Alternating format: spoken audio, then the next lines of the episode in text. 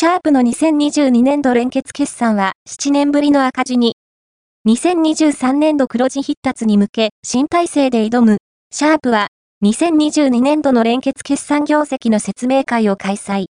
売上高が伸長するも、営業利益、経常利益が赤字となり、2015年以来の赤字決算となった。